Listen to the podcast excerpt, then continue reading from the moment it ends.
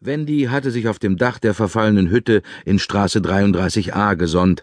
Turtle hatte zwei Meter tiefer im Klee gehockt. Im Garten des großen gelben Hauses nebenan hatten die Kinder gespielt. Paul und Josephine hatten einen Ball geworfen, und Anton, ihr schokoladenbrauner Labrador, hatte den Ball so lange zurückgebracht, bis er sich ins Planschbecken legen musste, weil ihm so heiß war. Als Pauls und Josephines Vater den Grill auf die Terrasse trug und Anton aus dem Planschbecken scheuchte, war es Zeit gewesen, zur Mole aufzubrechen. Wendy brauchte für den Weg bloß ein paar Minuten. Für Turtle bedeutete jede Konferenz eine Weltreise. Er hatte sich seinen Weg durch den verwilderten Garten gebahnt. Erst war er unter den drei Räubertannen durchgekrochen, die Wendys Hütte vor neugierigen Blicken schützten. Dann war er unter dem alten Tor hindurch auf die Straße gekrabbelt. Draußen am Zaun hing seit neuestem ein Schild. Wie, Sie zahlen noch Miete? stand darauf. Hier entsteht ein Fix- und Fertighaus. Doch Turtle gab nichts auf das Schild. Er war von seinem Junigefühl beseelt. Er hörte die Vögel zwitschern, roch das warme Wasser des Sees und den Spiritus, mit dem Pauls und Josephines Vater die Holzkohle tränkte. Turtle schmiss das Bein, das gerade an der Reihe war, er hatte vier davon, kurze, stumpfe, schuppige Hebel, und nie kam es vor, dass er mehr als eines hob. Der Himmel glühte, als er die Müggelseestraße kreuzte, um in den Brückenweg einzubiegen. Das war jedes Mal ein heikler Moment. Um heranbrausenden Autos auszuweichen, war Turtle viel zu langsam. Und selbst wenn die Autos hielten, hatte Turtle ein Problem. Füchse, Wildschweine und Igel lassen die Menschen laufen.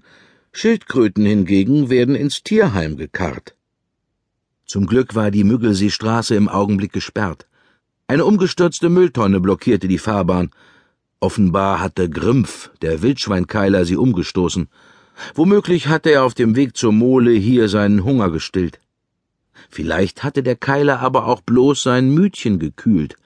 Es kam vor, dass er die Tonnen einfach so umstieß, weil er schlechte Laune hatte oder weil er vor Brunhilde, der Sau, angeben wollte. Dass Brunhilde Grimmfs Stärke nicht an umgestoßenen Mülltonnen maß, zählte zu den vielen Dingen, die der Keiler nie begreifen würde. Glücklich im Brückenweg angekommen, mühte sich Törtel erst mit der Bordsteinkante und setzte seinen Weg dann auf dem Bürgersteig fort. Der eben noch glühend rote Himmel war ausgekühlt wie ein Stück Holzkohle. Die Dunkelheit hatte sich über Müggeldorf gesenkt. In den Gärten ringsum flackerten die Laternen. Die Menschen klapperten mit schmutzigen Tellern, jemand lachte und jemand anders schrie. Das war, was Törtel nicht wusste, Frau Dorsch, der soeben der schöne Sommerabend verdorben wurde. Ih! schrie Frau Dorsch, was Törtel einen gehörigen Schrecken versetzte. Eins, zwei, drei. Wenn er zählte, beruhigte ihn das ungemein. I, Siegfried! Da ist ein Fuchs! Siegfried! Er klaut das letzte Kotelett! Im selben Moment bog Ivo um die Ecke, das Kotelett zwischen den Zähnen.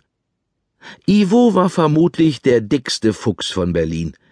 Wie Wurst in Pelle steckte er in seinem roten Pelz, und seit er seine Liebe zu Gegrilltem entdeckt hatte, war er noch fetter geworden. Abends zog Ivo jetzt immer durch die Gärten und bediente sich direkt am Grill. Er war ein wenig bequem, und Hokuspokus hielt Ivo sogar für faul. Turtle allerdings hielt es für möglich, dass der Schwan nur neidisch auf Ivo war. Denn anders als der Schwan verstand sich der dicke Fuchs aufs gute Leben. Den Grill kannst du wegschmeißen, Siegfried. Das ist ja widerlich, rief Frau Dorsch, als Ivo Turtle erreichte. Hey, hallo. Auf dem Weg zur Mole? Ivo sprach etwas undeutlich, des Koteletts wegen. Also legte er es auf dem Bürgersteig ab, nahm die Pfote zu Hilfe, um es festzuhalten, und begann zu fressen. Weißt du, Turtle, vielleicht habe ich heute Lust und komme auch mal zur Konferenz.